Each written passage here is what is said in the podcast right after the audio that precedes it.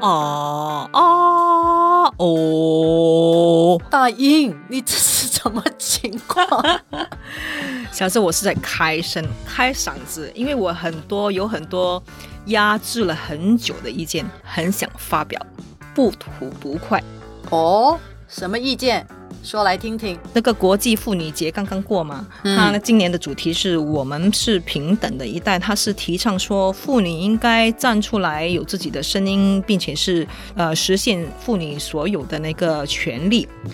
那最近几年呢，我也是跟很多这个年轻的女性有一些交流，我发现了这个现象啊，她们都意识到周围的世界在很迅速的改变，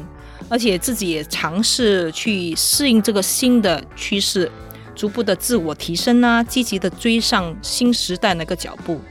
但是在这个过程中，他们也是常常需要去克服一些在心理上的障碍，嗯，还有社会对他们的定型观念。哦，我记得呢，在最近几年那个印度女网球选手 Sania Mirza，她在刚刚赢得了温布顿网球杯的冠军的时候，在他的那个新闻发布会被问的第一个问题是完全跟他夺冠的心得是完全没有关系的。他被问呢，他说：“恭喜你啦！那现在你夺了冠军之后，你现在对当妈妈有什么计划呢？”啊，真的？对啊、就就好像是说，无论你做什么事情，如果你没有成为一个母亲，或者是没有成为几个孩子的母亲一样，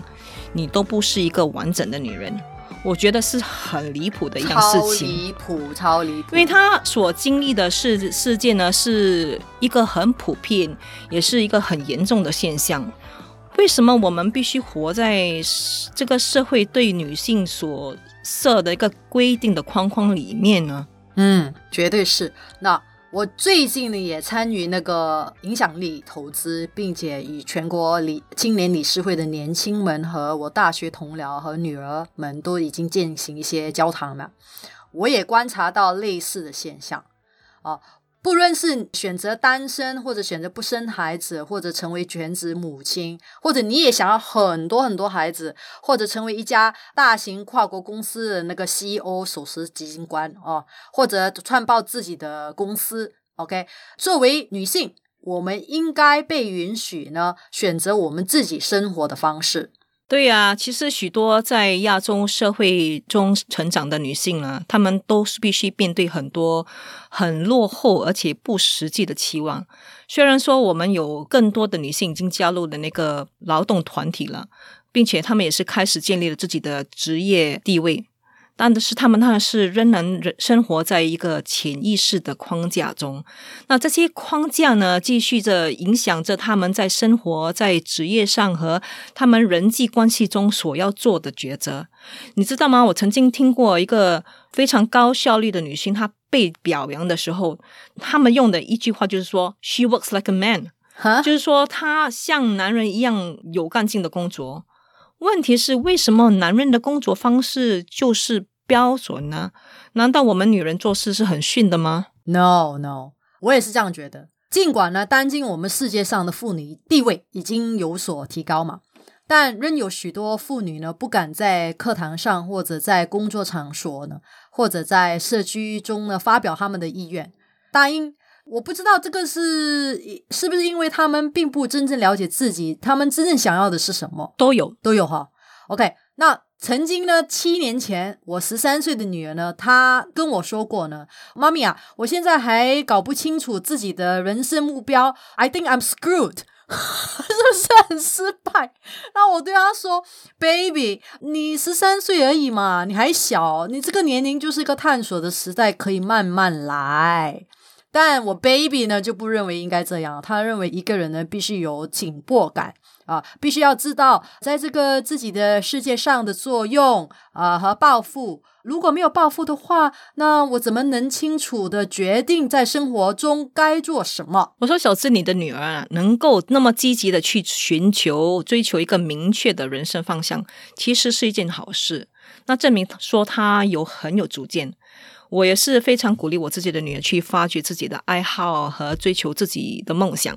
你知道吗？其实我们亚洲人在这方面是比较含蓄的，我们并不是很擅长去表达我们自己的观点。嗯，所以说嘛，要快乐，就必须找到要做的事情，要爱的人，值得期待的那个东西。那这意味着呢，我们必须非常清楚自己喜欢或者不喜欢的东西，然后才是我们生活中呢真正想要的方向。啊，至于我自己啊，只有在呃我四十岁那年哦，才发生了一些重大的人生事件后和一些深刻的反思之后呢，我才开始重视自己的身份和想法，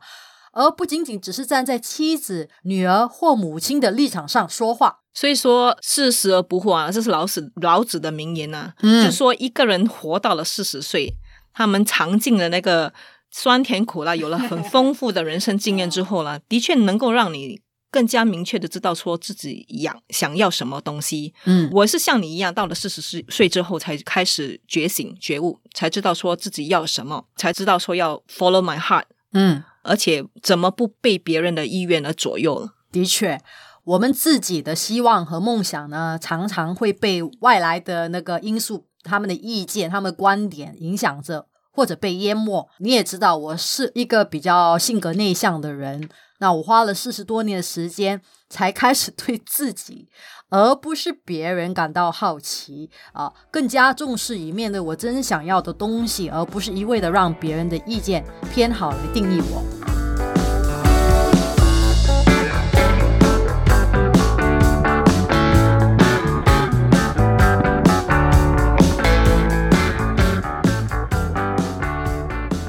现在我们真的是应该有自己的看法，而且我希望我们的周遭的那个女性呢，也能够尝试去了解她们自己的心声呢，嗯。啊、能够拥有自己的声音，去发表自己的意见，然后在这个人生中尝试和不同的社群去交流，去交流心得，啊、并且扩展自己的视野，而且是一个非常好的出发点呢，就是开始去尝试去关注和了解我们周围的世界。对，答应我们在媒体上读到的东西，跟那个教育体系所提出来的一些建议啦，或者政府政策指导我们去做的事情，都会直接或者间接的去影响我们的思维哦。所以呢，我们希望能够去帮助其他人，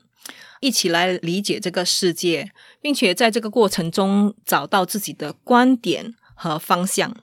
而且在适当的时候发表自己的声音。嗯这呢，就是我们成立知音人频道的原因啦。我们希望能够有用非常客观的那个角度去分析这个事事跟时事嘛，那以声音来传播和分享我们的心得。毕竟我们女人占世界人口的百分之五十。对，我们是世界的一半。其实我们周围有很多需要我们去关注的问题啊，好像说那些反暴力行动啦、被排斥的群体，他们的利益、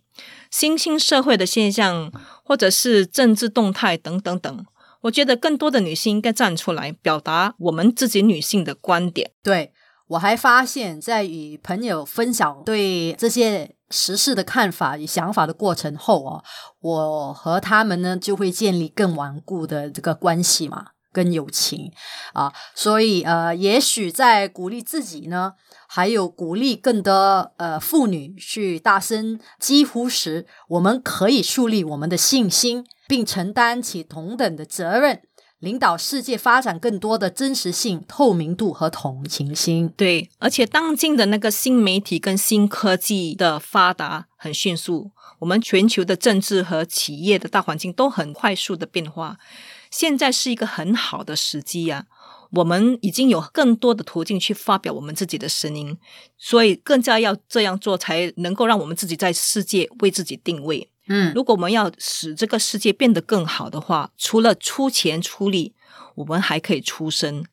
我们可以站出来说句公道话。嗯，那我希望更多的妇女呢站出来，也选择为政治还有政府做上职务，OK？因为他们是可以把抉择呢，呃，逐渐的反映跟考虑家庭、妇女和被排斥群体的优先事项。同样的，当更多妇女呢担任董事会成员，或者在呃公司组织中呢执行职务时呢，更多的薪酬和人力资源的政策呢，将会对家庭和妇女更加有利。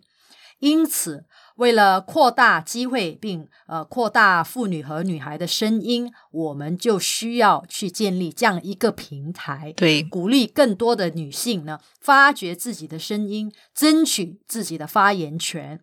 当言语可以突破所谓的无法言说时呢，社会所容忍的东西呢，有时就会变得啊、无法容忍了。比如性别、工资的差异，以 Me Too 运动的为例。所以从更大的层面来看，我们是可以代表那些边缘化或者是被忽视的群体，嗯我们可以成为他们的声音啊。嗯如果我们不去对我们周围的人和事做比较深入的了解，那去关注这个世界上或者社会上的现象呢、问题呢，我们就很难更准确、呃，只精准的去确定我们自己可以扮演的角色。还有呢，我觉得很多女性之所以不出声呢，是因为他们不够自信。对，我也观察到，其实呃，我那些 CEO 跟 MD 哦，非常有成就的女性朋友中，哎，你是其中一个。你接我的吧，这是他们呢仍然患有呃这些冒名挺地综合症，就是 imposter syndrome 的现象哦，认为自己不足，并且不应该得到属于自己的成就。OK，他们会质问自己，呃，如果失败了会怎么样啊？呃，如果不够强大会怎么办呢？如果太强大的话，会不会被人家误解啊？呃，如果没有资格怎么办呢、等等等。你说的很很正确。其实很多女性，她们希望等到她们认为自己已经具备了一百五十八线的资格的时候，才愿意去接受新的挑战。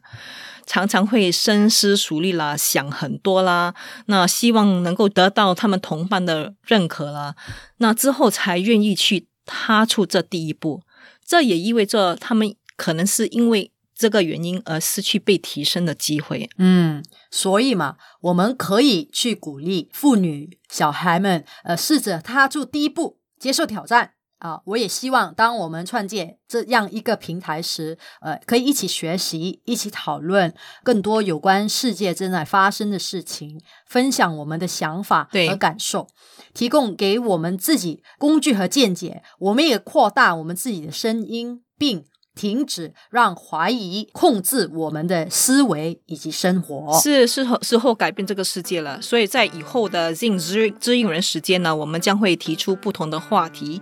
希望能够和大家一起来谈时事、看世界。我是知书达理小知，让我们一起针对事事都追根究底，了解贯彻。我是弦外之音大英，让我们一起以不同的观点和角度来诠释这个世界。